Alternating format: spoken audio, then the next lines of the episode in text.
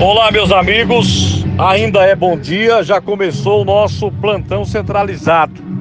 A Polícia Militar da Segunda CIA prendeu agora há pouco na Bahia da Traição um sujeito acusado de mostrar os órgãos genitais para crianças.